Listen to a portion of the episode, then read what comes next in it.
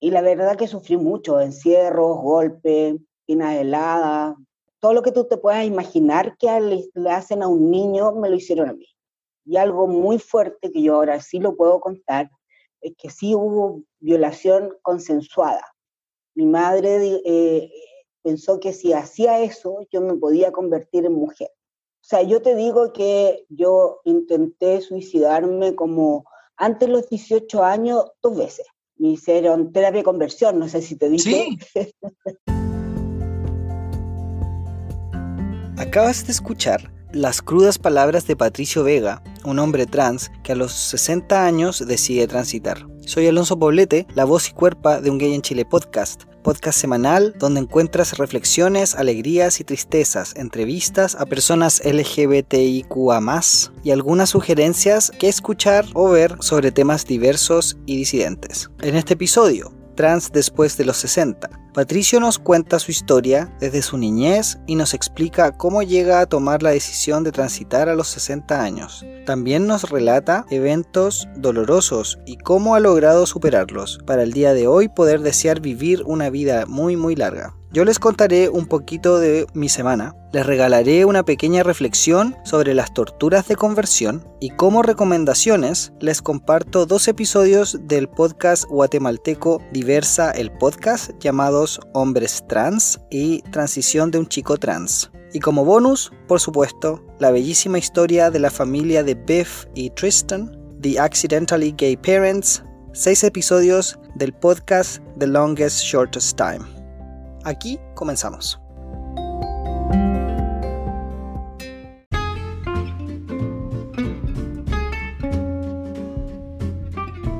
Advertencia. Las opiniones expresadas en este episodio son de exclusiva responsabilidad de quienes las emiten. El lenguaje como siempre es coloquial, algo vulgar y muy muy chileno.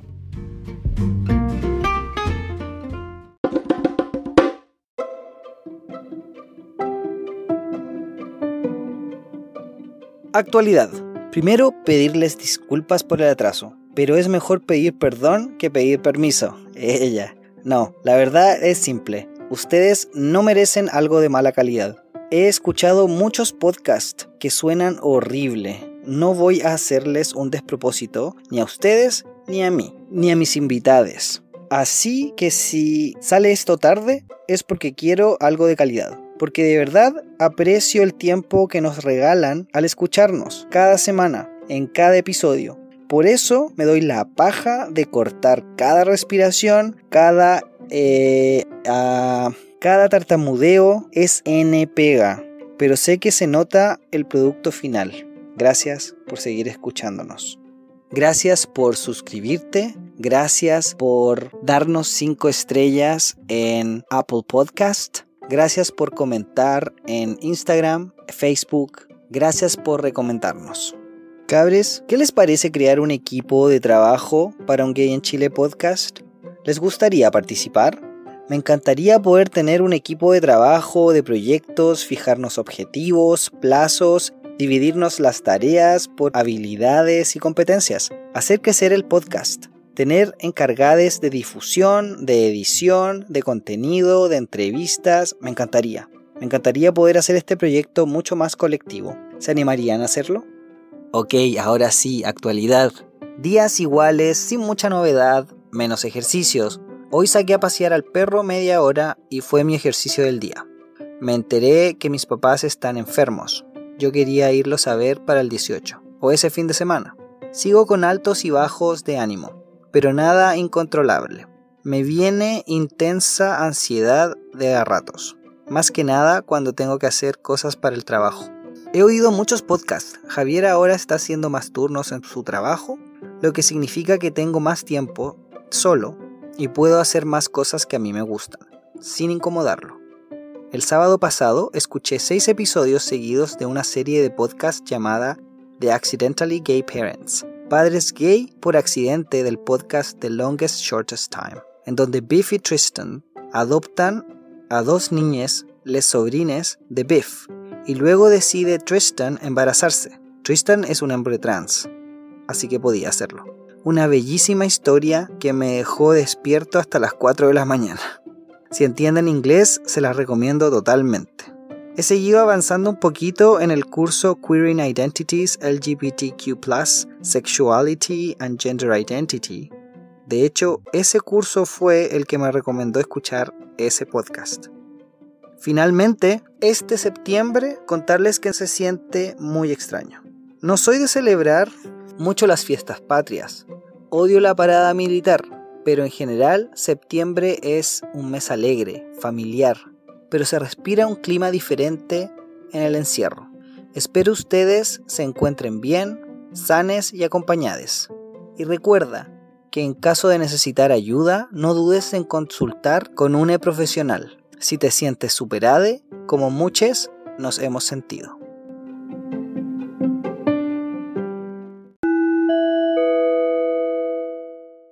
Hola, hola. El día de hoy les tengo, como siempre, un excelente invitado el hombre trans de 62 años que empezó a transitar a los 60, jubilado y aficionado a las artes. Bienvenido a un gay en Chile, Pato Vega. ¿Cómo estáis, Pato? Bien, aquí súper bien, a cuarentenado nomás, tratando de ya de, de repente tirarme por la ventana porque ya estoy chato, claro.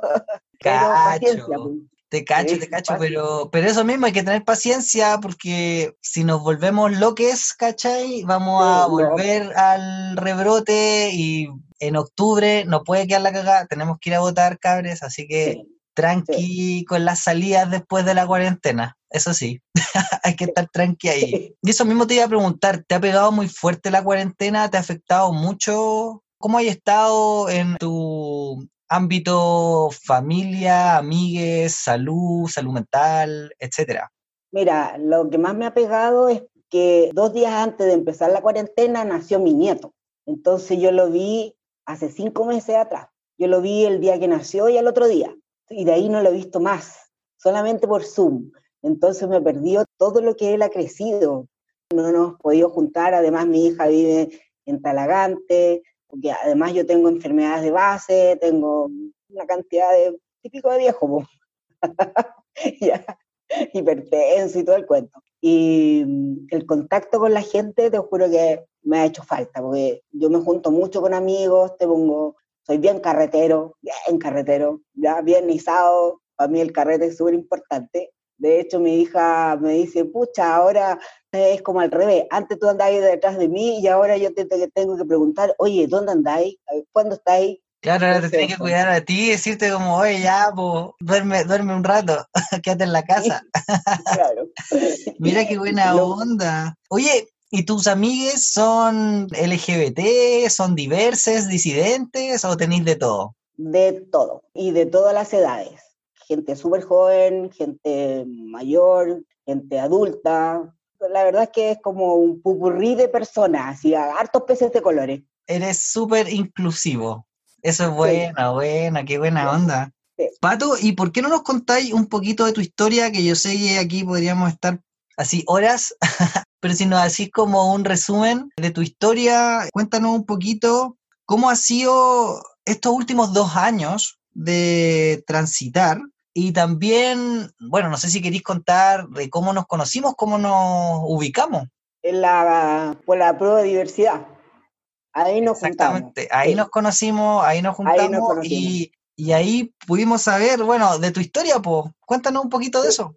Ya, bueno, yo decidí salir ya a los 60. Mira, me pasé dos años entre los 57 y 58 realmente mal, mal en el sentido de que como yo asumía eh, esta como identidad, pero para la gente, ya porque yo esto ya lo sabía desde que yo era chico, cuatro o cinco años. Entonces, a mí me complicaba mucho es mi familia, qué iban a decir mis hijos cuando yo les dijera, oye, ¿sabes qué? Yo soy un hombre trans, lo he sido siempre, pero lo que pasa es que nunca lo pude decir. Entonces, cuando ya lo dije, fue un alivio, te juro que fue así, primero lo conversé con mi hija, después con mi hijo, y, mi hija me decía, ya, pero cuéntalo luego. Es que yo lo único que quiero es contarle a mis amigos para que sepan, ¿sabes? Porque mi, eh, mi hija tiene amigos trans, amigos lesbianas, gay, o sea, igual, súper eh, amplio su espectro. Entonces me decía, cuéntalo, cuéntalo, dilo, dilo de una vez por todas para poder yo contarle a mi amigo, porque me muero de contarle que yo tengo una mamá trans y que ahora ya no es mi mamá, es mi papá. Entonces fue así como súper divertido. Después le conté a mi hijo, ni un problema, le conté a mis hermanos y uno de mis hermanos, siempre yo le repito, bueno, cuando me dijo, bueno, me dijo ya somos cuatro hombres y una mujer. La, la que más se sorprendió fue mi hermana, porque nosotros éramos súper buenas amigas en ese tiempo, muy compinche, muy cosas, pero yo jamás le dije nada, nunca. Nunca hablé de lo que me había pasado, de lo que yo era, ¿ya? Porque la verdad es que yo, entre los cuatro y cinco años, yo ya sabía que yo era un niño. Tú tienes que pensar que en esa época yo nací el 57, así que los 60, 70 era, era impensable, o sea, ser gay, lesbiana, Además, lo mío tampoco estaba como que lo que era, no había nombre para lo que uno era. Entonces, mucha gente quedó ahí y yo lo pasé mal. Comento que lo pasé muy mal porque tuve terapias de conversión, hipnotismo, tuve terapias psicológicas horribles. Mi papá, fíjate que lo aceptaba y él me entendía, pero mi mamá nunca lo pudo aceptar. Claro, yo vengo de una familia católica española, o y la verdad que sufrí mucho, encierros, golpes, pinas heladas, o sea, todo lo que tú te puedas imaginar que le, hacen a un niño, me lo hicieron a mí. Y algo muy fuerte que yo ahora sí lo puedo contar, es que sí hubo violación consensuada. Mi madre pensó que si hacía eso, yo me podía convertir en mujer. Quedó mal embarrado. Y, llega un momento que cuando tú ya sufres tanto, tanto, tanto, yo no sé si es como que te vence el temor o decir ya, ya no quiero más esto y ya empecé como, ya, ok, ah, si voy a ser mujer, quieren que sea mujer, voy a ser mujer. Porque, ponte, yo nunca me quise casar, no quería tener hijos, nada. Y de hecho a mí me casaron, ya, y, y lo pasé mal. Lo más divertido es que yo ahora, con mi ex marido y su señora, tenemos una relación súper buena. Nos juntamos todos, tomamos cita, celebramos el Día del Padre, el Día de la Madre, el Día del Niño, todo. Entonces es como súper entretenido en, ese aspecto. O sea, claro, pero después de un montón de tiempo, o sea, hay un montón de agua bajo el puente, o sea... Sí, y, y, qué fuerte en todo caso lo que nos estáis contando, porque de partida uno sería como el abuso sistemático, la violencia, el de decir, bueno, ya, si quiero vivir, voy a tener que rendirme y voy a tener que anular esto, y al final es el método de supervivencia de decir como, ok, o, vivo o muero, ¿cachai? Porque si, si, sigo, si sigo resistiéndome, al final voy a morir. ¿Y qué es lo que le pasa a muchas personas trans? O sea, yo te digo que yo intenté suicidarme antes de los 18 años dos veces. Y en, una de esos me llevaron a la posta y todo el cuento, hicieron lavado y todo, y el médico ya dijo que obviamente me tenía que ver un psiquiatra. Y mi mamá dijo que no, porque quién sabe qué es lo que le iba a contar. Así que no me permitió, digamos, hacerme terapia, una terapia normal, porque al psiquiatra que, él me, que ella me llevó era un psiquiatra que fue horrible las, las sesiones me hicieron terapia de conversión, no sé si te dije. Sí, sí, sí, lo contaste. Oye, y lo encuentro fuertísimo. Y, una pregunta, Pato, ¿tú después tuviste un acompañamiento al respecto de esto? ¿Estás acompañado ahora? ¿Esto lo hay, sí. lo, lo hay tratado? Sí, sí mira, lo, lo trabajé, la verdad es que lo trabajé harto, porque una de las cosas que, y va a ser bien fuerte lo que yo voy a decir, ¿ah? una de las cosas que a mí me hizo clic y, me llevó realmente a, hospitalizarme porque yo quedé muy mal, porque fue una cosa así como que de repente estábamos hablando, porque hay una manera como para sobrevivir y uno como que deja todo esto en una caja. Entonces lo dejas ahí, pero tú sabes que es diferente, porque yo cuando me miraba al espejo y era chico decía, pero lo que está aquí afuera, esto, la piel, no es lo que soy yo, yo adentro soy otro, yo soy un niño. Entonces, hubo un momento en que yo estábamos conversando con unas amigas, una es lesbiana y que tiene su pareja, está casada, digamos, con su pareja acá, y estábamos conversando de la influencia que habían tenido las mamás sobre nosotros en el sentido de ser de la comunidad LGBTI. Y a mí fue así como, ¡pah! Se me abrió todo, así como una caja de Pandora salió. Sí, pero fue horrible la sensación, el recordar, y salía y salía y salía. Yo en la mañana había tenido hora con mi psiquiatra, que era el descueve, que ahí después yo te voy a contar cómo cuando yo le dije que era trans, y en la tarde me, tocaba con mi psicólogo para poder sanar toda esta herida, todas estas cosas, pero que no todas habían salido a la luz. Y se me ocurrió ir a la casa de mi mamá entre las dos horas y voy a la casa de mi mamá y yo le pregunto, mamá, le dije yo, era muy, muy ahombrado cuando era chico, y ella me dice, sí, y era muy cochino. Y me queda mirando y me dice, pero lo logré. Dice que te casaras y que tuvieras hijos. Así que mi misión fue lograda.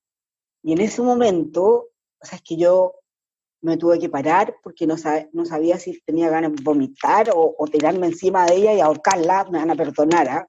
Y, y, me paré y me acuerdo que me fui donde mi psicólogo, me estaba acompañando mi hija después que nos encontramos y cuando yo llegué con él yo iba pero realmente hecho pebre, mal, o sea, yo fui mal, mal, pero mal. O sea, yo lloraba, yo decía, pero ¿cómo es posible que le hayan hecho esto a un niño de esta manera, de, esto tan agresivo, estos golpes, estos encierros, esta forma de, tratar.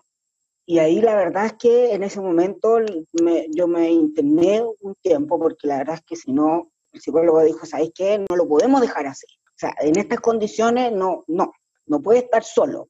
Así que ahí estuve un tiempo en una clínica que me hizo muy bien, muy bien, y además que me respetaban mi identidad, también tuve psicólogo, psiquiatra, y además fue una terapia en conjunto con la familia. O sea, iba mi hijo, mi hija, mi yerno, mi, nuera, y fue como súper lindo empezar como a, sacar esto y además yo poder decirle y explicarle lo que me había pasado, porque tuve tantos años esa cosa dentro y no poder contarla era horrible. Yo te digo cosas como, por ejemplo, fumar hierba, ya que fumar un pito, yo no lo hacía, tampoco nunca me curé. Porque sentíais que iba a mostrarte quién era realmente. Claro, en cualquier momento se, abría la caja de Pandora. Claro, iba a salir, ¿cachai? No, siempre súper contenido. Mira, yo aprendí a bailar árabe para ver si se me salía lo femenino, o sea, a ese nivel. Eh, o sea, Pato, pero de que, de que todos tenemos algo femenino, algunos los tenemos más desarrollados que otros. claro. pero yo te digo, pero fue eh, como, no sé, psicología, que uno dice, no, mejor para que no se me note, ¿me entiendes tú? Pato, pero lo eh, encuentro, o sea, bueno, obviamente tú lo viviste y, tú no lo estás contando y de verdad agradecidísimo de que te mostré así tan crudo, ¿cachai? Porque es fuertísimo lo que estáis contando. Y siento que también súper fuerte las palabras que escuchaste de, de tu mamá, de decir cómo logré mi misión. Y estoy pensando que quizás muchos padres tienen este mismo concepto de decir como mis hijos son lo que yo quiero que sean y no tienen decisión y no tienen ninguna autonomía y van a hacer lo mm. que yo quiera que hagan, así como una marioneta o fuertísimo. Sí. Y yo te voy a decir que ahora, a esta altura de, de, estos años, a mí me ha tocado tener dos amigos que son gay y que le han hecho terapias de conversión. Ahora ellos vienen de familia, mm, ay, que yo les digo canuto. evangélicos, perdón. claro. claro, evangélicos. Y fíjate que a pesar de todo ha sido súper fuerte para ellos. Igual, igual con terapia de conversión y exorcismo y todo. Y es gente joven, ¿cachai? Tiene la edad de mi hija, 28, a otros de 23 también. Entonces, también es como hay familias que todavía no pueden entender todo este proceso lo encuentro muy, muy fuerte porque, bueno, a nosotros nos toca mucho más fuerte. O sea, a ti te tocó horrible. A otras personas les toca quizá no tan fuerte en el sentido de lo, las presiones y los, las imposiciones, ¿cachai? Sociales que tení, que quizá no van a ser de una manera tan obvia y tan violenta y tan horrible como fue contigo, pero que también sienten esas presiones. O sea, lo que mismo que tú me decías, de decir, bueno, voy a tratar de bailar danza árabe para ser más como supuestamente tengo que ser, ¿cachai? Claro. Siendo que, no sé, yo ahora, ahora se ve mucho más en todo caso, paternidad de hombres trans, ¿cachai? Y ver cómo estos hombres, estos cuerpos de hombres embarazados, eh, lo encuentro hermosísimo y decir como la, paternidad así, ¿cachai? Diversa. Entonces, no sé, es como decirte, wow, cuánto o, cuánta diferencia existe. Y, no sé si tiene que ver con un tema también de, de años que hayan pasado, no sé, como decir, las realidades en este mundo son gigantesca, o sea, la diversidad de realidades, y lo encuentro, lo encuentro súper, súper fuerte. Mira, la verdad que mi generación, digamos, de la, la, persona sobre los 45, sobre los 45 años, generalmente les tocó casarse, ¿cachai? Porque en esa época, obvio, o sea, si tú no te casabas a los 20, ya te iba a dejar el tren, estamos hablando así como casi de la colonia la cuestión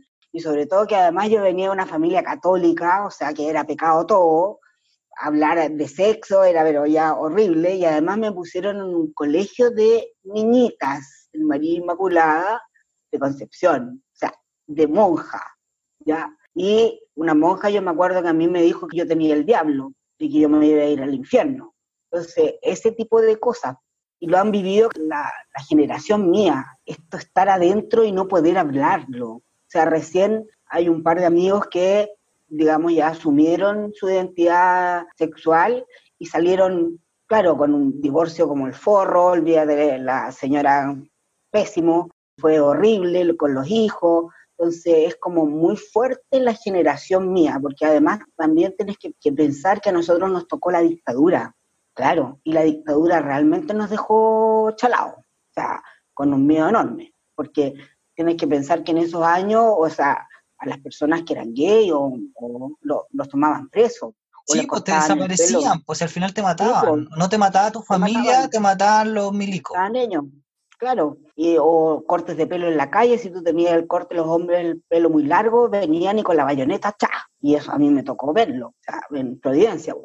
Y yo te digo que además yo no vengo de una familia, o sea, yo vengo de una familia que mi papá era ingeniero, bueno, mi mamá era dueña de casa, gomero, gomero digo yo, ya, de un entorno social, digamos, teníamos Luca, digamos así, ¿ya? Y así todo se fue dando este tipo de cosas, o sea, muy fuerte, o sea, tú no te podías, por ejemplo, no te puedes juntar con esa niña porque es muy ahombrada. Y yo decía, pero, ay, si yo lo único que quiero es juntarme con ella pero eh, no me juntaba nomás. Pucha, no puedo expresarme quién soy porque ni siquiera podía tener una expresión de género más masculina porque sabía que eso iba a hacer que recibierais violencia que, claro, que se vivía en la época. Marimacho, Juanita Texcoco, eh, por ejemplo, a esta niñita se le va a pasar esto cuando se case, porque tiene que casarse, porque ahí se le va a pasar la tontera, ¿cachai? Porque era una tontera, o, está media loca.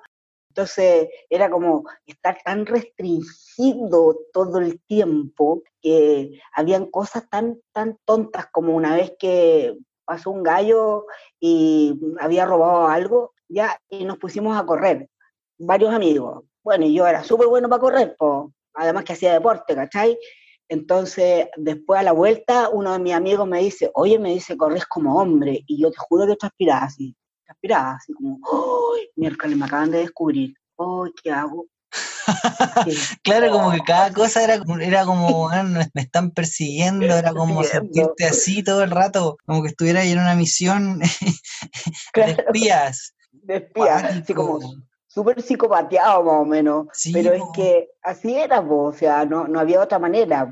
Y en el fondo yo reconozco que me convertí en una persona, una mujer en esos años, bien tontita, porque esa era como la, la cosa, o sea, todo era rosadito, todo era así, todo, todo era bueno ya, y además me tocó trabajar en lugares, yo trabajaba en un banco en que, por ejemplo, me hacían pintarme el pelo, que, oye, tenía el pelo así, mira, falta, eh, no, te, no te pintáis mucho, que a mí me cargaba pintarme, cuando mi mamá me obligaba a que unas amigas de ella me pintaran los ojos, los labios, porque yo andaba siempre de buzo y polerón, o sea, era totalmente atípica, o sea, arriba de los árboles, jugaba, era seca para los trompitos, para, para las bolitas, o sea, yo nunca tuve muñecas, ¿cachai? Jamás. No tuve, nunca jugué a las tacitas, o sea, yo no, no, no era lo mío. Yo era, de hecho, jugué fútbol y me sacaron la cresta, me voy a perdonar, pero no me pilló mi mamá y me sacó cresta y media porque era lo que, no sé cómo se llama ahora, pero yo era delantero derecho. Pucha, oh, que me, que me da rabia, me da rabia escuchar la, la historia, de verdad que sí me da rabia, ¿sabéis por qué? Porque yo te imagino ahora, bueno, mm. De hecho, te voy a volver a sacar del closet, ¿cachai? Porque estoy contando intimidades. Pero tú me decís que te gustan los hombres o las personas con expresión de género masculina. Entonces, yo imagino que tu historia quizá hubiese sido muy similar, quizás también hubiese estado, ¿cachai? Con familia, también con, con hijos, ¿cachai? Pero, pero hubiese estado mucho más tú, siendo auténtico, ¿cachai? Y haciendo lo que quería hacer y, no sé si te pasa, otra pregunta y, se, me, y se me viene a la, a la cabeza ahora, pensando en las personas, por ejemplo, no binarias y que están ahora rompiendo muchos de los paradigmas, ¿cachai? Del binarismo de género y del... Y, bueno, y, la ilusión de, este binario de hombre-mujer, mm. ¿cachai? Macho-hembra, eh, masculino-femenino, etcétera y pienso yo que quizá hubiese podido explorar y experimentar y a, tus anchas, ¿cachai? Mucho más tranquilo, ¿cachai? Claro, es que, mira, lo que pasa es que la gente es como muy divertida, porque cuando uno dice que es trans y que yo estoy haciendo la transición de mujer a hombre, entonces me preguntan, lo que comentábamos, ¿tienes polola? Entonces yo les digo, pero a ver, ¿por qué ustedes asumen tan heteronormado esta cuestión? ¿Por qué asumen que yo quiero una polola? No, yo no quiero una polola, yo quiero un pololo y ahí ya la cagá. No sé si se puede decir garabato. dale, vos, dale, pato nomás. Dale, vos, dale. Y ahí les queda, o sea, primero entender que es Claro, les queda, olvídate, te juro que la así, pero y, y no entiendo nada. ¿Cómo no entiendo? A ver, le dije yo, mira, ¿Cuál es la diferencia? Porque yo estaba conversando con un amigo que era gay ¿ah? y estaba así con los ojos así como, como plato cuando yo le dije esto. Entonces yo le dije, mira, la única diferencia, tú eres hombre, sí, ya. Tú eres gay, sí, ya. Bueno, yo soy hombre y soy gay. La única diferencia es que el cuerpo que tengo no me acompaña nada más.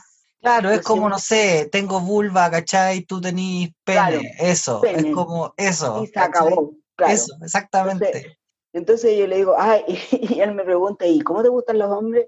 y le dije yo, sabes que me encantan los hombres con barba, yo los encuentro lindos. en eso sí tienen común, ¿cachai? Ahí tienen harto te dan común, decir tú, pues vamos, vamos, vamos a maraquear. Claro. Yo le dije, me encantan los hombres con barba, te juro que me muero, así como, uy, ver un hombre, uy, mira y tú las cosas que pienso cuando tengo, veo un hombre con barba. Y este loco llega y me, tenía Barbie y me raspa aquí la, la, cara, así, la cara. y me dijo, así, ay, que no siga. Le dije yo, porque es peligrosa esa cuestión. Sobre todo que la gente jura que uno que cuando ya es mayor de edad, o sea, como que se olvidó que uno también no es asexuado, Lo miro yo porque los hijos generalmente con sus padres como que no piensan que tienen sexo, ponte. Claro. Es como algo que se, se elimina y es como que se anula, es como no. Ya, cumpliste los 60 y se te olvidó el sexo, pero el sexo está presente y, y, es como parte de la vida, ¿cachai? Está ahí. No es algo que uno diga, ah, ya de aquí para adelante, no, es como, no sé, una vez que me, cuando cumplí 40, una amiga me viene y me dice, oye, ya cumpliste 40, te tenés que cortar el pelo. Y yo le dije, ¿por qué? Porque las mujeres de 40 para arriba eh, no pueden andar con el pelo largo. Y yo, ya, o sea, perdón. Y tú ahí estás diciendo, de nuevo me pillaron, weón, soy hombre. Así como, me voy a cortar el pelo por eso. Claro, y por eso me voy a cortar el pelo, ¿cachai? Entonces, no, pues yo tengo, yo he tenido pareja y que saben que yo soy un hombre trans y no tienen un rollo, no, para nada, ya. O sea, yo les digo, oye, mira, esto y, la verdad es que no hay problema. Claro, ahora por la pandemia sonamos, no sí, pues, como todos nomás, pues, claro, mismo, aguantando ese, ¿cuánto se llama? El desconfinamiento. claro, entonces, nada, pues, además yo vivo solo, pues, y lo único que tengo son unas plantas que le hablo a las plantas, porque bueno, a esta altura uno ya, ya habla ya hasta con los almohadones más o menos, a mis plantas. Entonces es como, se les olvida que uno es un ser humano que tiene necesidades, que tiene, tiene necesidad de afecto, de amor, ¿cachai? Es como que te borran de un plumazo, así como, es, como muy raro. ¿ya? Yo creo que los jóvenes ahora están como más abriéndose a ese tema, pero en general así como que la gente como que se lo olvida. Ah, pues uno es, humano, pues. Oye, y eso te iba a preguntar, ¿cómo, ¿cómo sentís que ha sido la aceptación de las personas fuera de tu círculo, porque me contaste que igual había, te habían acompañado tu familia en tu tránsito con la terapia y, y, hasta el momento hay tenido mucha aceptación desde el punto de vista de tu familia. ¿Y qué pasa con las otras personas, por ejemplo, desde fuera? Yo sé que mientras uno va creciendo y se va poniendo cada vez más vieje, como que mandáis a la chucha a todo el mundo y es como, bueno, o sea, déjame vivir mi vida. Es como, usted las opiniones, usted se las guarda, cuando yo se las pida, usted me las da, claro. Pero igual hay sentido que eso te afecta o en realidad ya no y tú dijiste como, yo transito ahora y como que vivo mi cuando vida. Yo tomé la, cuando yo tomé la decisión, yo dije, ya, de aquí para adelante yo no sé cuánto me queda vivir, puede ser hoy día, mañana. Yo, tengo ganas de vivir, cosa que antes no pasaba. O sea, yo para mí la muerte era como la solución. Era como terminar así como que ya, por favor, ya no quiero más. O sea, lo único que era como la muerte era como la liberación. Y cuando yo decidí, ¿cachai? Yo dije, ya, tengo 60 años, tengo mis hijos crecidos, nadie depende de mí, ni, ni yo dependo de nadie. Yo dije, yo asumo lo que soy y al que le gustó, le gustó y el resto se puede ir a la mierda. Me da lo mismo si me quedan dos amigos o, o, no me queda nadie, pero yo tengo que al fin asumir lo que yo soy y los años que me queden, que espero que sean hartos, porque el otro día hablábamos con un amigo y le dije, oye, yo en 30 años más quiero estar súper bien. Y después caché que en 30 años más voy a tener 90. ¿Cachai? te, te vaya a hacer bolsa después de la cuarentena, ya te caché ya. a carretear, pero todos los días. Hoy sí, con unos amigos ya tenemos los carretes listos. Salimos de la cuarentena y vamos a carretear hasta que te juro que no, ya. sí te creo. Claro. Entonces, yo soy bueno para el carrete, ¿eh? yo bien sábado sin carrete para mí es como, oh, qué atroz, pero yo tengo un grupo de amigos que somos súper entretenidos, vamos a, a pub, nos juntamos, vamos a comer, ¿cachai? Y, y de, digamos, hartos grupos de amigos de diferentes no sé si secciones, sectores, no sé. No, no, si te cacho, como que tenéis distintos grupos de, distintas áreas de tu vida, ¿cachai? Como quizás algunos que los conociste en un, en un lado, otros de otro lado. Yo tengo un grupo de amigos, aunque no lo, bueno, bueno, tú, me, tú mismo me dijiste que tenías amigos también más chicos. Yo tengo un grupo de amigos que son casi todos de tu edad o alrededor de tu edad, ¿cachai?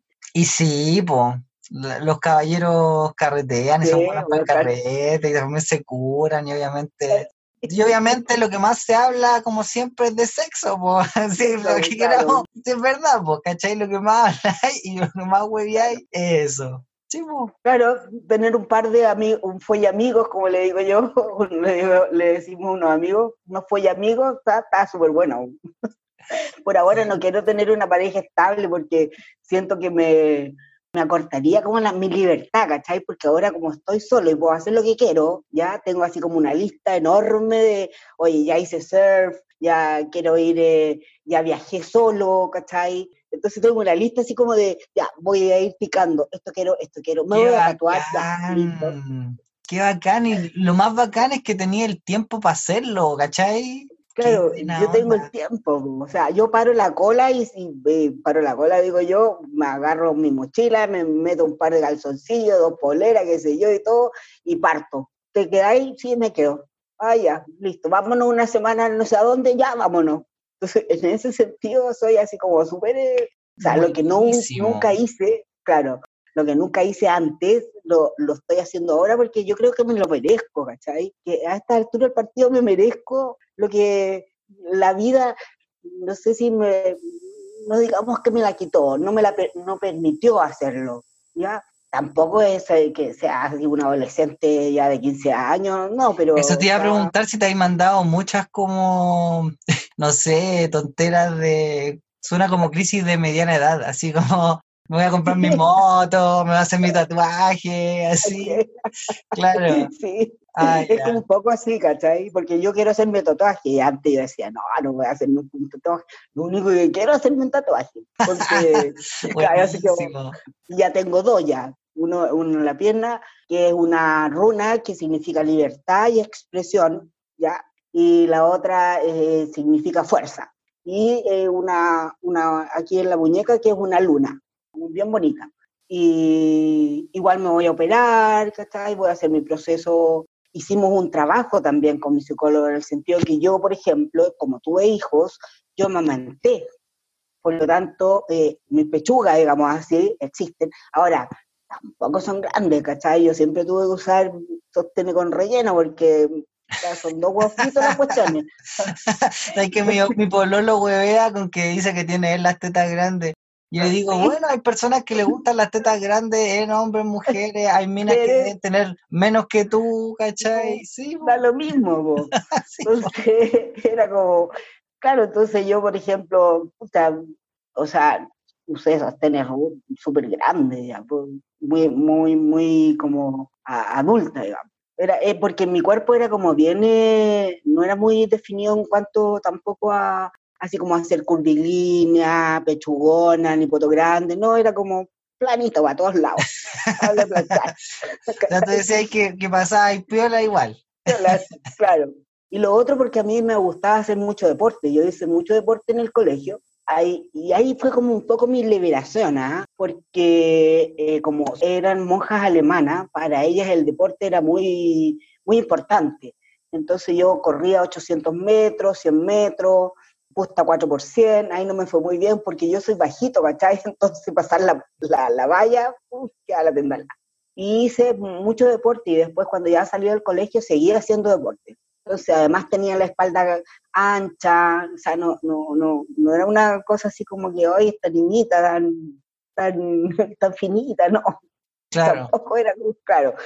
Entonces, pero Oye, ¿seguía haciendo deporte o no? ahora, bueno, en pandemia no, pero sí, Sí, estaba haciendo CrossFit. Ay, mira qué pulento. Claro. Y voy a correr y qué sé yo. Y un día yo estaba haciendo aquí en el parque Diego de Almagro, ¿cachai? Estaba haciendo barra y yo hacía barra. Y se me acerca un cabrón y me dice, oh, y me dice, qué impresionante, me dijo a su edad. Y es, hace barra. Y yo así como, ¿y, y, ¿y qué importa si hago barra? O sea, no, me dijo, si en el fondo, porque la, oye, es admirable, porque hay cabros que no, no suben ni, dos veces, yo me acuerdo, por ejemplo, un día en el colegio que nos hicieron la cuerda, subir la cuerda, el único que subió la cuerda fui yo, el resto nadie. Y, pero sí después tuve que asumir esta cosa de, mira, unas cosas tan tontas como cuando lo, en ese momento los hombres tiraban talla de doble sentido, oye, yo las agarraba así, pero así, ¡pum! ¿Cachai? Y hacía que, ay, no entendí. Y te tenías que hacer el weón, sí. Claro, el weón, así como, ay, no entendí lo que quiso decir. Y alguien, típico que sale un weón que te dice, yo después te lo explico. Así como caído, así como... Oye, te iba a preguntar, porque igual tenéis, decís que tenéis buena onda con tu ex, estas cuestiones después tú las como que las conversabas y tú decías como, oye, no, si yo te caché el tiro, esto, no sé qué, esto después como que se ha, ¿Se ha conversado un poco eso de, las cosas que tú te reprimías y, o las cosas que tú no hacías y como por, por mantener esta como matrimonio en el rol que supuestamente tenías que jugar? Fíjate que no lo hemos conversado, pero lo que pasa es que él cuando, cuando yo le conté y le contó la Vicky, qué sé yo, es que como que lo asumió tan bien que en realidad no había como esa cosa de tener que conversar porque además igual nos separamos, ¿cachai? Yo manulé. Sí, pues claro. Obvio, pero manulé hace muchos años, o sea, no, no ahora, sino hace muchos, muchos años atrás. Porque no, obviamente no resultaba, esta cuestión no, no iba. O sea, yo te digo, el día anterior a mi matrimonio me lo lloré todo. yo el primer año de matrimonio yo lloraba todos los días, todos los días, y partía para mi casa más encima, y mi mamá me devolvía, me lo llamaba, decía, ven a buscarla, la voy a llevar para allá, la cuestión. Entonces, no, no, fíjate que no ha sido necesario conversarlo, como que, ah, ya es, me dice, cuando él lo suma, dice, buena, me, fue como divertido y él lo, lo conversamos, que yo era él, era trans, qué sé yo, me queda mirando y me dice, buena pato, me dice, y me pega en la espalda, así como, qué bueno. Listo. Buenísimo. No, así te cacho. Es que claro, tienen que ser los momentos también como que forzar esas cosas no, no tiene sentido tampoco. Claro. ¿cachai? O que tampoco le vaya a echar quizás la culpa si al final tú decís, tampoco la tenía, decís tú. Claro, y nada que ver, pues él igual era súper cabro chico, él vivía para el día viernes, para el carrete, qué sé yo. Y además que piensa que en el fondo uno siempre va a estar unido, porque el día que se casó, o sea, mi hija no se ha casado, pero el día que se casó, el que cuando tengamos nietos, los cumpleaños, o sea... Sigue, sigue siendo el papá, ¿cachai? Sigue siendo el papá, claro, entonces no tiene sentido a estas alturas, yo soy súper amiga y me encanta la pareja que, que él tiene, que ha sido súper importante también para mi hijo, porque lo ha aceptado súper bien, ya para mi hijo ha sido súper eh, entretenido, entonces no, hay, no hay rollo. Claro, sí, los rollos que lo yo te contaba fueron como estas tres amigas que yo le conté y desaparecieron del mapa. Y bueno, me, no eran lo más, porque tenían que estar ahí.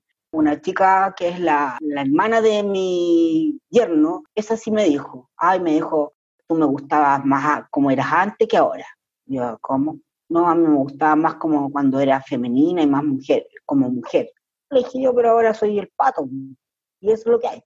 Oye, Pato, pero ¿hay, hay, sentido que hay cambiado mucho? Porque, como dando el contexto, yo te conocí a principio de año, entonces tú ya estás ahí transitado, tú ya, ya estás ahí asumido el pato nomás, ¿cachai? Entonces, uno, uno quizás no ve el cambio, entonces quizás no lo dimensiona. ¿Tú sentís que sí hay cambiado harto? ¿Tú sentís que fue algo súper radical?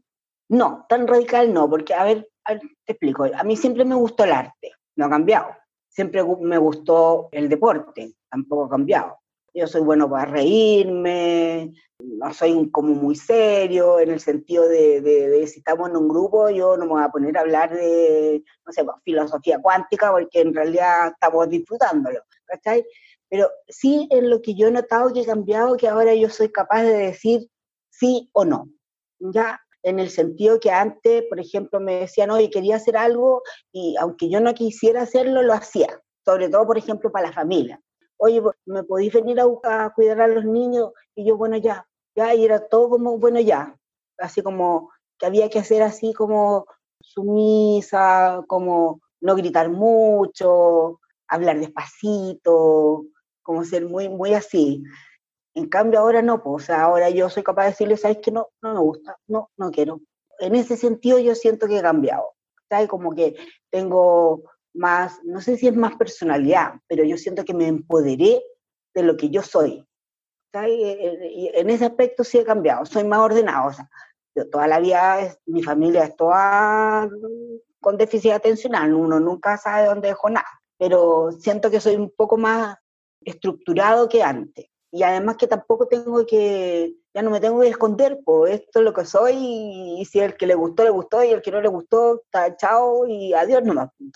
Claro, yo creo que tiene que ver con eso, de, quizás antes tu prioridad era como poner lo que quieren los demás o lo que piensan los demás antes que lo que querís tú y ahora eso se cambió, entonces por lo mismo tú estás diciendo no a muchas cosas que para ti no, no más, pues no son o no van. Claro, o, no quiero, ¿cachai? Pero antes no, pues yo era todo que sí, porque era como que el ser mujer era como el ser sumisa, calladita de bulla, no sé, Ahora, igual hay, ha cambiado, sí, pero igual siguen las mujeres de, mi edad, digamos, que son mujeres, no como yo que soy hombre, ¿cachai? Siguen siendo iguales, o sea, lo más importante son los hijos, el marido, y, esa cosa que cuando tú hay a, estos entornos así, todas las mujeres juntadas así, hablando de la nana, de los cabros chicos, y yo con los hombres así, hablando de fútbol, de metálica, o sea, así como...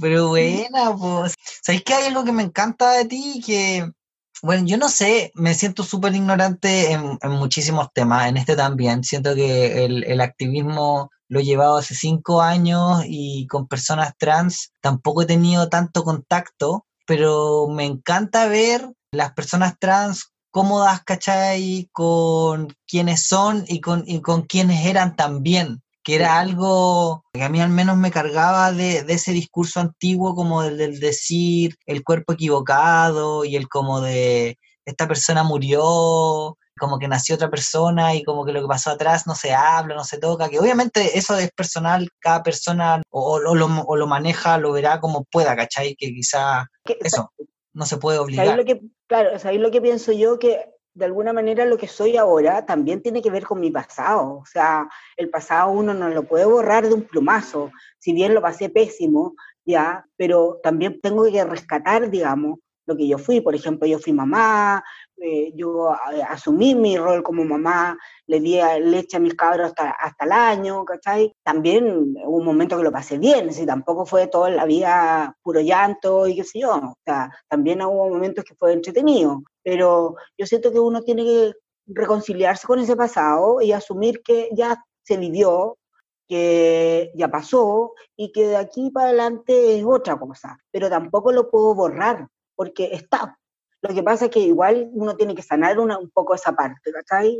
Hacer como un trabajo de sanación en el sentido ok, y un poco también decir, bueno, por ejemplo, mi mamá hizo lo que hizo fue porque en ese tiempo era así. O sea, tampoco, claro, ella fue un poquito más extrema, digamos, bastante más extrema. Pero yo tengo amigos que, por ejemplo, que eran gay y cuando le dijeron al cura, ¿cachai? El cura le dijo, ya, ¿sabes qué? Lo que tienes que hacer es comprarte una Playboy y con la Playboy masturbarte. Y uno así como, what? ¿Qué? What the fuck? No sé qué onda, ¿cachai? Y son amigos de la edad mía que les tocó también esta cosa de ser gay y no poder asumirlo. Entonces, así como tú decías, ah, es que así era, o sea, nosotros estábamos enfermos, éramos locos, eh, teníamos una enfermedad mental, y, tú tienes que asumir que también hace muy poco que la transexualidad ah, salió de la OMS, Sí, eh, que no era una, claro, no era una enfermedad mental, ¿cachai? También, hace poco también, aquí en Chile, en el año 80 más o menos, una cosa así, eh, eh, la sodomía se quitó como algo que ah, se podían encerrar a las personas o llevar a la cárcel. o sea, de hecho eso fue mucho más tarde, eso fue, si no me equivoco, en el 99 o en el 97. Sí, sí tenés razón. Ahí. sí, no, no, eso lo sacaron de la, de la Asociación Americana de Psiquiatría. Creo que en el 73 y de la Organización Mundial de la Salud creo que el 90. Sí, o sea, por eso digo, y por eso te comentaba el tema de, de cómo en un periodo de tiempo tan corto como que puedes vivir realidades tan distintas. Y bueno, y en este periodo que estamos viviendo ahora, y lo vemos en las noticias y en el Chile de todos los días, como en realidad hay personas que viven una realidad, pero no sé, totalmente, distinta, que, que, personas que nos están supuestamente representando no saben ni siquiera cómo el chileno y la chilena promedio viven, pues, ¿cachai? No, no tienen ni idea, o sea, no cachan nada. O sea, no, no, es, o sea, así que alguien del gobierno diga que no, no sabía que había tanta pobreza o qué sé yo, o sea, es como para pegarle y darle un solo combo. O sea, es como no, si tú estás ahí y no saber, no, no, como que uno dice, no sé, o le faltó algo, para lo suerte, o no sé, o sea, como no podéis decir eso. Por último, quédate callado. Bueno, Pato, una de, de las misiones, siento yo, de los objetivos de este podcast es que las personas quizás que no van a tener amigues trans, como el caso mío, ¿cachai? Que yo todavía no, bueno, por cosas de la vida, tampoco es como que voy a decir, ay, no, voy a hacerme mi amigue trans, ¿cachai? Es como el, antes que estaba de moda el amigo gay para la, las minas, ¿cachai? No, ah, tampoco es la idea, po, ¿cachai? Pero, pero decir, oye, existimos, ¿cachai? Existen estas realidades, algunas, las, algunas personas la pasaron mucho más mal, otras quizás no tanto, otras quizás fue mucho más sencillo, por decirlo así, el, tránsito, o, muchas personas quizás no binarias, ¿cachai? O, o, que dicen, bueno, esto es algo que fluye. Creo yo que es importante poder conocer estas distintas realidades, Pato, y de hecho te lo agradezco muchísimo que lo hayáis compartido con nosotros. Te quería hacer las últimas preguntas. Ya. Me gustaría saber qué reflexiones has podido sacar. Bueno, me imagino que tenéis millones. ¿Cuáles te gustaría compartir sobre las reflexiones que has podido tener con estos dos años viviendo como pato? Mira, no, sé si reflexiono o no, pero lo que yo siento es que para mí es súper importante darme a conocer, ¿ya? O dar a conocer lo que, nos, lo que es una persona trans. A ver, cuando yo les explico a las personas, yo les explico bien así como con peritas y manzanas, ¿sabes? Y me siento como, como feliz contándole a la gente. Ya, eso como que es una de las cosas, no sé si contesta tu pregunta, pero siento como que, que tenemos que darnos a conocer, que sí existimos. Entonces para mí ha sido como súper entretenido porque no es una cosa que yo esté así como, ay, que nadie sepa, al contrario, yo me quiero dar a conocer. Y quiero que la gente sí reflexione que existe una multitud, así como hay una canción muy linda que se llama Peces de Colores, que las cosas no son blancas ni negras, sino es todo. Entonces, sobre todo para mí ha sido como una experiencia tan linda, tan grata. Ha sido, yo me siento orgulloso de lo que soy. Sí, me siento muy orgulloso de lo que soy. Entonces, y es como también, eh, no, no, ando con la, por la calle tampoco con letrero y con aquí que diga, oye, yo soy trans, no. con el cintillo, con la bandera. Claro, sí, la, pluma, y claro, así como que es como que yo una vez le explicaba a una amiga, oye, si yo no iba caminando por el bosque, ¿cachai? Y me tropecé, vino mi madrina y me dijo, tac, aquí ahora eres trans. No. Entonces, a mí me gusta dar a conocer mi historia, porque creo que mucha gente de la edad mía no han podido, digamos, realizarse como persona. Y lo peor de todo es que se van a morir sin haber podido hablar.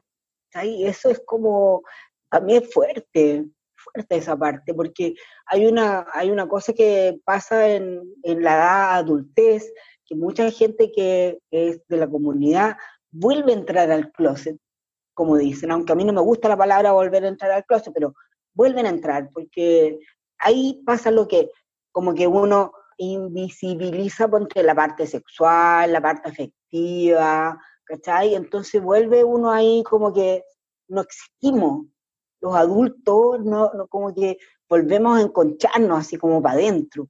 Y eso no, no, no puede pasar. al contrario, no sé si me cacháis. sí, no, estoy totalmente de acuerdo contigo. O sea, eh, no sé, a muchas personas, quizá adultas mayores que tienen que volver a vivir con les hijes, ¿cachai? Y que los hijes van a decir como, oye, no sé, papá, mamá, o tío, tía, tía, ¿cachai? Eh, oye, ¿cómo, ¿cómo te vestías así? O oye, como, no sé, compórtate, oye, ¿por qué tenía estas amistades? Quizás se cuestionaría mucho el de decir como, oye, voy a tener que anular esta persona que soy yo porque ahora estoy dependiendo de otra persona, por ejemplo.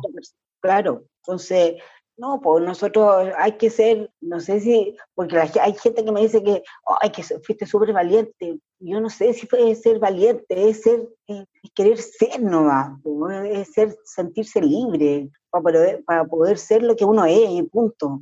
No una cuestión así como de, ah, yo voy a ser súper valiente. No, yo siento que, a ver, ¿cómo lo, lo, lo asumí yo? En el sentido de que yo quiero vivir mis últimos años de vida como lo que yo soy y siempre he sido, sin esconderme, sin tener que estar eh, restringido.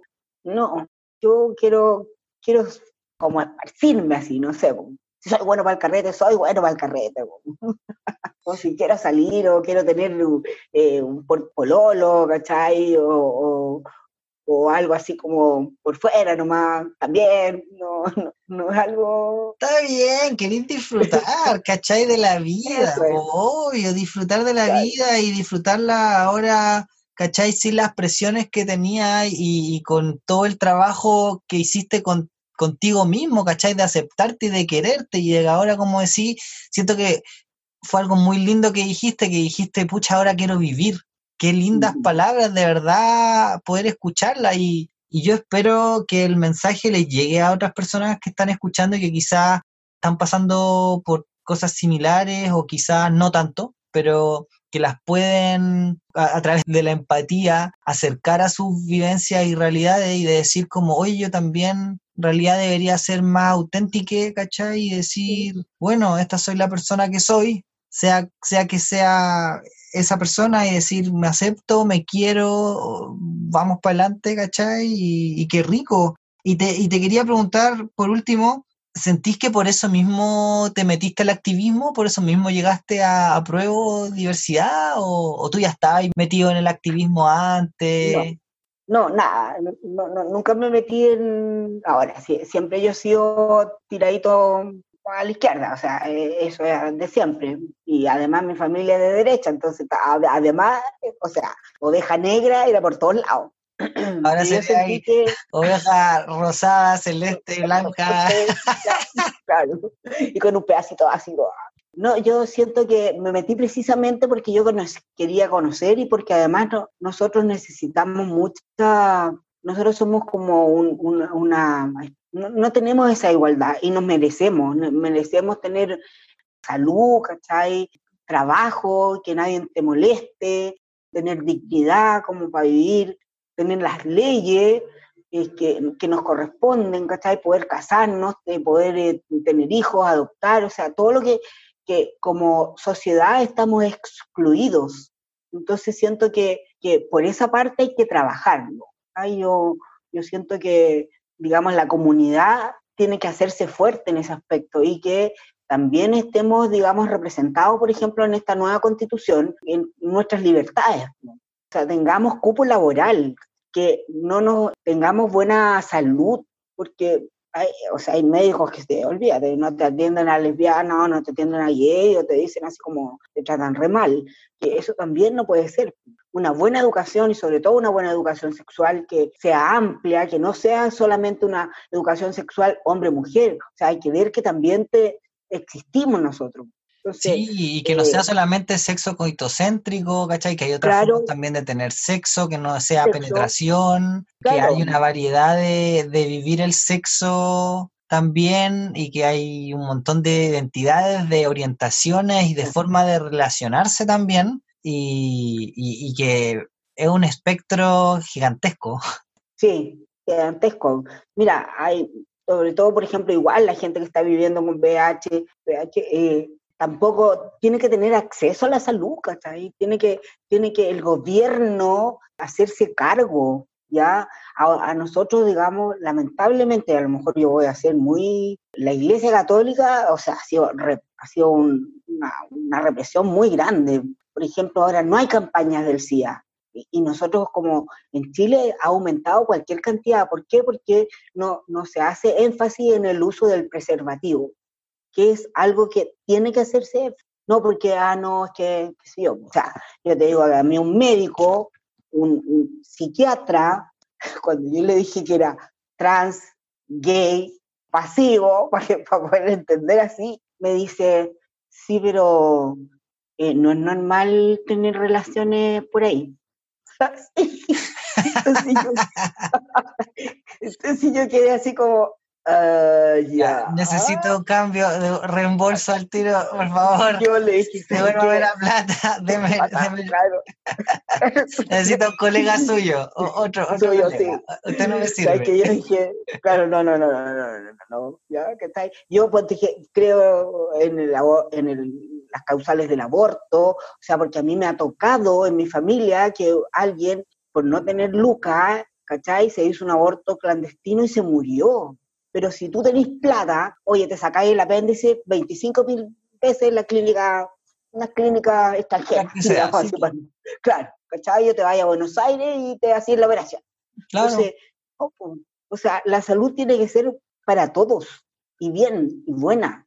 Entonces, es como, Sí, quedan un montón de, deudas, siento yo, y, son muchísimas luchas. Me acuerdo yo ahora con lo que estamos conversando de Cris, Cris Córdoba, que contaba que para explicar, Cris decía, esto es como una tela que tú quizás puedes tomar un punto y moverlo un poco, pero están todos los otros puntos tirándote para atrás. Entonces al final si tú quieres avanzar en una cosa, no puedes solamente avanzar con esto, sino que tienes que avanzar con todas las otras cosas también, porque si no es imposible hacer el avance. O sea, se avanza en una cosa, pero se retrocede en cinco.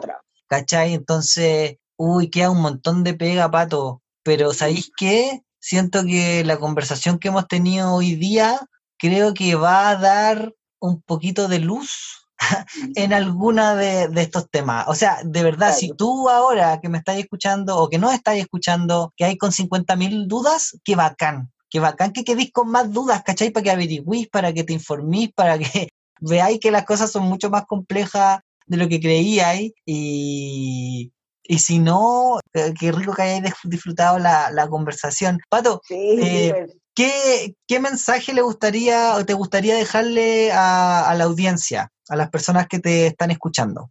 Lo primero sería siempre ser uno, ¿ya? no tratar de esconderse, siempre ser yo mismo, digamos. Y lo otro sería como, hay que echarle para adelante nomás, y que nunca es tarde, o sea, siempre el tiempo va a ser el tiempo adecuado para ser lo que uno es. Uno no puede decir, ¡ay, qué lata, salí tan tarde! No, porque saliste cuando tenía, o sea, tuviste que decirlo cuando tenía que hacerlo, porque tenía la fuerza, tenía, no sé, e, e, ese, el no miedo, digamos. Entonces yo siento que da lo mismo cuando tú puedas, la edad que tengas para poder decir, oye, este soy yo o esta soy yo y es lo que hay. Bacán, Pato. De verdad, estoy súper contento con la conversación que tuvimos el día de hoy. Quedo súper feliz. Nada más que agradecerte por tus palabras, tu testimonio, por haberlo querido compartir conmigo y que, y que hayáis confiado en mí, ¿cachai? Para transmitir este mensaje. Y como te digo, bueno, después de la cuarentena, esperemos haya algún momento para tomarnos una, una chela ahí y, y, ¿sí o no? Que estaría súper bueno y, de verdad siento que nos dejaste un montón de reflexiones, un montón de temas para seguir discutiendo y para seguir conversando, que yo creo que seríamos como para unos 5 o 10 episodios más. Así como que podríamos discutir, pero quedo súper contento de que estés bien, de que estés feliz y que queráis compartir tu historia, ¿cachai? Porque yo sé que a muchas personas les va a beneficiar. Así que muy, muy, muy agradecido. Y yo también, sí, por darme este espacio, por hacerme escuchar, o sea, eh, ser escuchado. Sí. entretenido, súper entretenido. Qué bacán que lo hayáis pasado bien. Yo de verdad lo pasé súper bien y siento yo que fue una, una entrevista bacán. Así que no puedo ser más contento. Ya, es igual. Pato, muchísimas gracias, pues, y vamos a estar en contacto y nos estamos viendo en otra. Eso, nos estamos viendo. una pata. Eso. Eso, cuídate. Chao, chao. Chao.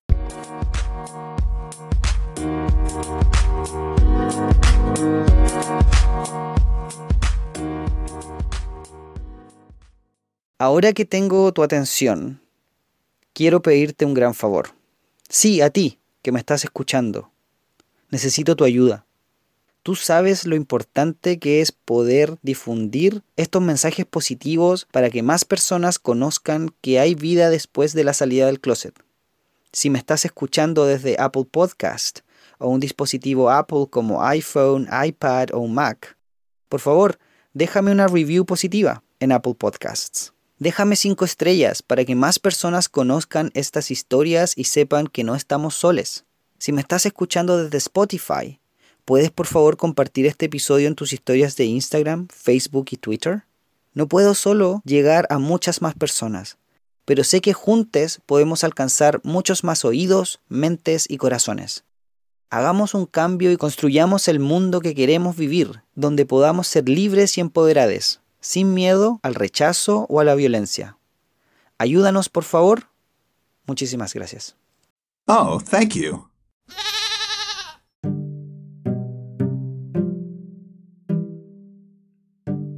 Reflexiones.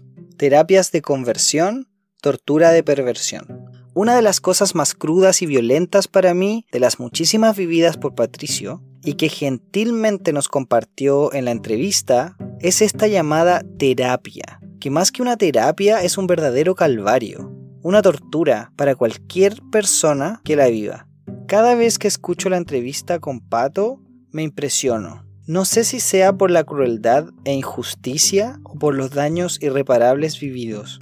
Quizás es por la capacidad de sanación, alegría de vivir de Patricio. Pato nos dice ahora, por fin quiere vivir. Voy a dejar de pretender ser otra persona. Voy a dejar de ser sumise. Ahora empieza mi vida. Qué tremendo mensaje de esperanza es escuchar a Pato. Escuchar que se puede. Se puede vivir la vida de una manera más libre, auténtica y feliz. Cuidado, yo pensaba muy equivocadamente que estas cosas eran algo del pasado, estas torturas de conversión.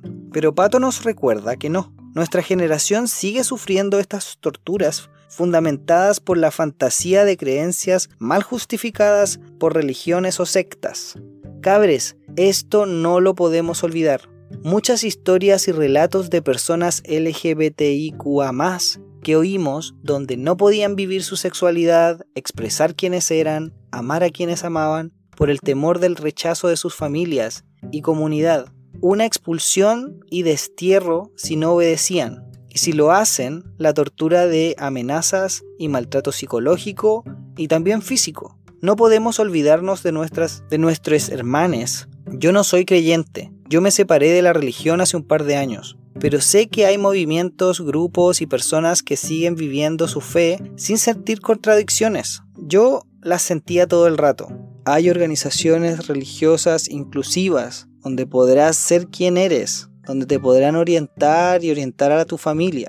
No dejes de averiguar, no dejes de buscar apoyo, no dejes de buscar contactar con otras personas que están pasando por algo muy similar a lo tuyo y que te pueden orientar.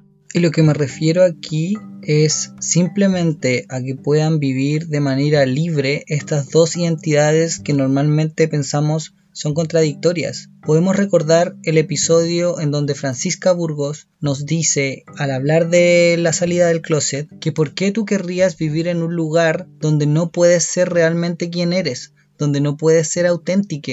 ¿Por qué buscar un lugar donde voy a tener que forzarme a encajar y a pretender ser una persona que no soy para poder ser aceptada y para ser parte de este grupo? Sería mucho mejor poder ser simplemente quien eres para poder brillar y mostrar realmente la belleza de persona que eres. Si es que aún así quieres mantener esas dos identidades, bueno, te recomiendo que busques ese tipo de organizaciones y colectivos o comunidades.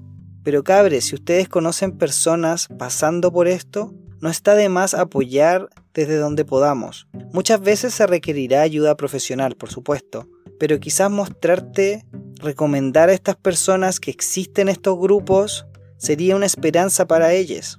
Un primer paso para salir de la tortura. Yo lo hablo desde la ignorancia, pero tengo más claro que no estamos soles. Pero estas personas se sienten así. Es importante que sepan que no lo están. Espero que en el futuro los patricios que vengan puedan vivir libres de violencia y tortura, sus identidades tal y como las sienten y deseen. Para eso tenemos trabajo que hacer. Recuerda que para estar donde estamos, otros pelearon para ganar lo que tenemos. Hoy nos toca por nosotros y por les que vienen. Cabres, no bajemos los brazos.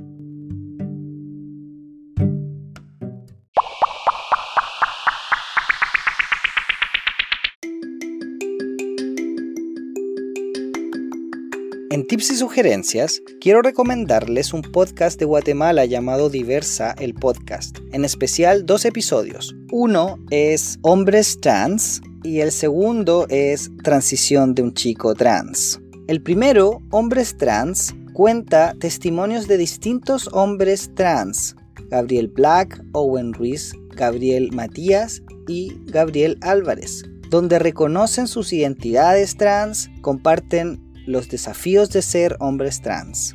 El segundo episodio que les quiero recomendar, Transición de un chico trans, explora nuevamente este tema y lo profundiza. Este episodio se escucha mucho mejor. También si ustedes quieren, pueden explorar el resto de los episodios de este podcast, que son más de 77 hasta el momento. Distintas temáticas, distintos tipos de episodios. Entonces, como recomendación, exploren el podcast Diversa el Podcast y como bonus, para quienes escuchan podcast en inglés, no puedo no mencionar The Longest Shortest Time, podcast de Estados Unidos, con más de 200 episodios, 214. y donde conocemos la bellísima historia de Bev y Tristan y cómo crece su familia. Una historia hermosa que me sacó más de una lagrimita. The Accidentally Gay Parents en The Longest Shortest Time ganó un premio y la verdad es que lo merece. Es una entrevista muy respetuosa. Nos comparten la naturalidad de una pareja que siente las presiones de tener que demostrar mucha más idoneidad por ser gay, ser trans y estar en el ojo y escrutinio público. Tristan confiesa, spoiler alert, la presión recibida al su historia volverse viral y recibir cientos de críticas por ventilar su historia en un podcast. ¡Wow! ¿Acaso no es eso lo que hacemos todos los podcasters? ¿Colegas? Críticas no solo de personas conservadoras religiosas, sino también de miembros de los colectivos LGBTIQA. Lo que sí cabres, Biff y Tristan y familia son demasiado adorables. Les pueden seguir en redes sociales, tienen un blog, Facebook e Instagram, Beef and I, por si les interesa. Entonces escuchen a Beef y Tristan en The Accidentally Gay Parents, seis episodios en The Longest Shortest Time.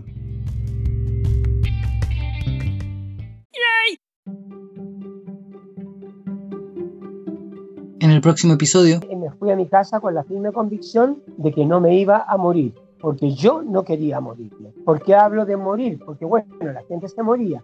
En Chile era una muerte segura, una gran discriminación, una discriminación tremenda. Los chicos eran discriminados incluso por sus propios padres, los echaban a la calle. Era una situación muy dura para toda la gente con VIH. A mi familia le inventé con el doctor Ballesteros, que es un gran médico hasta el día de hoy, que dijera que tenía cáncer y eso me iba a dar tiempo para ir viendo cómo solucionarlo con la familia. Hice muchas tonteras pensando que mi muerte iba a ser pronto. Demandamos al Estado seis personas, perdimos la demanda, el Estado se defendió diciendo que no había dinero suficiente para cubrir los costos de esto. Por lo tanto, había que esperar.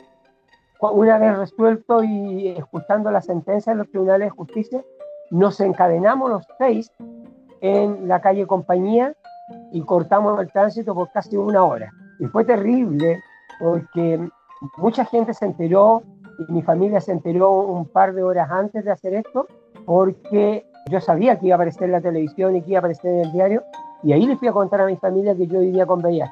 La gente al día siguiente me saludó en el metro y se lanzan a abrazarme. Obviamente cambia mucho con la llegada de terapias para todos a partir del año 2000, 2007 eh, aproximadamente, que baja la tasa de mortalidad muy fuerte. Por lo tanto, la lucha también empieza a bajar su intensidad y a dedicarse más a la prevención y a otras cosas y otros van incluyendo derechos. La corporación también va incluyendo derechos y empieza a trabajar en los derechos de la población homosexual o LGBT y luego ha ido cambiando mucho esto también en derecho y hoy día hay una cantidad de nombres para los diversos movimientos o grupos. Ya no nos llega alguien que diga se me está muriendo un pariente, lo tengo en la casa y no sé cómo cambiarle pañales.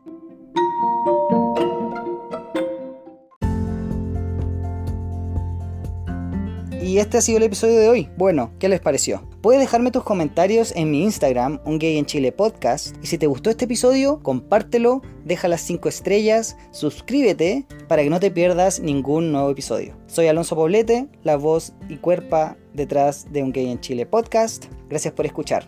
Besos, abrazos, chao chao.